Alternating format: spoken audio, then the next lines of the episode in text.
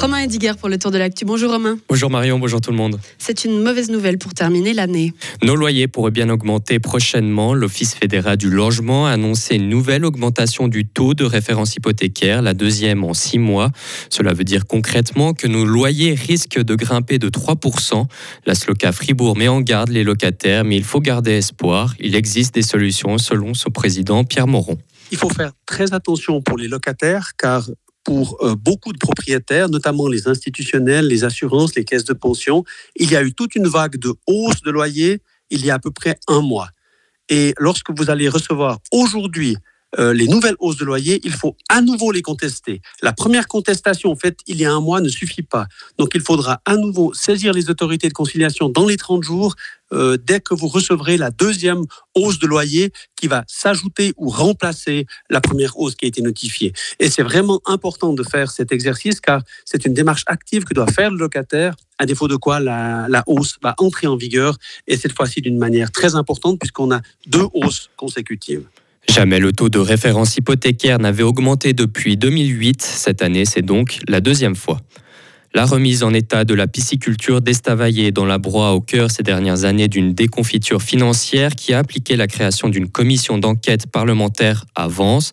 Le projet remanié a été mis à l'enquête hier. La mise en service de la pisciculture est planifiée entre décembre 2024 et mai 2025. Les démarches concernant le chômage se font de plus en plus à distance. Inscription en ligne, entretien avec des conseillers par visioconférence, les prestations des ORP, les offices régionaux de placement se font grande partie numérisée ces dernières années, si bien que le service public de l'emploi prévoit de réduire le nombre d'antennes dans le canton. Actuellement, chaque district en a une pour un total de 7. À terme, ce chiffre serait réduit à 3 selon un communiqué publié hier. Pour Charles Dereff, chef du service public de l'emploi, la qualité du suivi est garantie même à distance le document que le demandeur d'emploi pourra transmettre en ligne, qui sera enregistré automatiquement, ce sera du temps de gagner sur un entretien où aujourd'hui il apporte ces documents qui doivent être ensuite traités par le conseiller en personnel ou par le support administratif de l'ORP. La plus-value avec le temps sera évidente indépendamment du lieu où le demandeur d'emploi est reçu. Le service étudie en ce moment le choix de l'implantation pour ces trois sites. La date du regroupement est aussi encore à définir.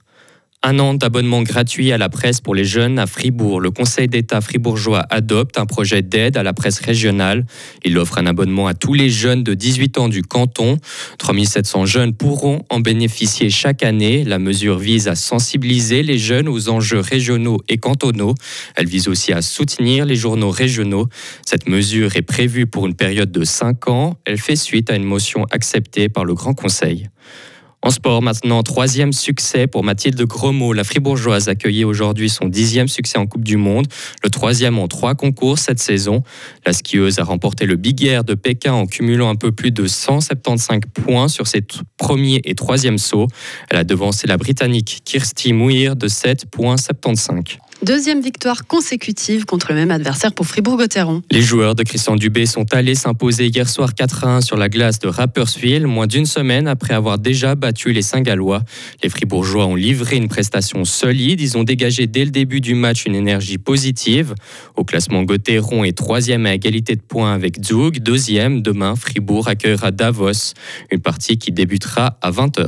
Et si vous pensiez être un bon dormeur, vous n'êtes rien face à un manchot. Eh oui, les manchots jugulaires font plus de 10 000 siestes de 4 secondes en moyenne par jour, selon une étude publiée jeudi dans la revue Science.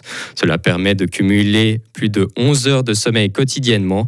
Cette espèce pourrait avoir développé ce trait à cause du besoin de rester constamment vigilant, selon les auteurs, les auteurs de l'étude. Eh ben, ça nous ferait pas de mal aussi. Hein, C'est vrai. un peu plus. Un peu plus. Allez.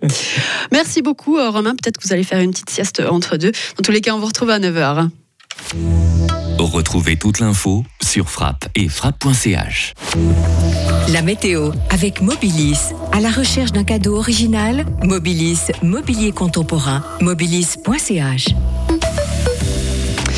Samedi, généralement nuageux avec euh, des chutes de neige jusqu'en pleine, euh, surtout pour euh, ce matin, entre moins 1 et 2 degrés pour aujourd'hui. Demain, dimanche, journée ensoleillée et froide, entre moins 4 et 2 degrés. Et puis lundi, un ciel qui sera souvent nuageux avec quelques éclaircies possibles le matin sur le plateau et pour le Valais.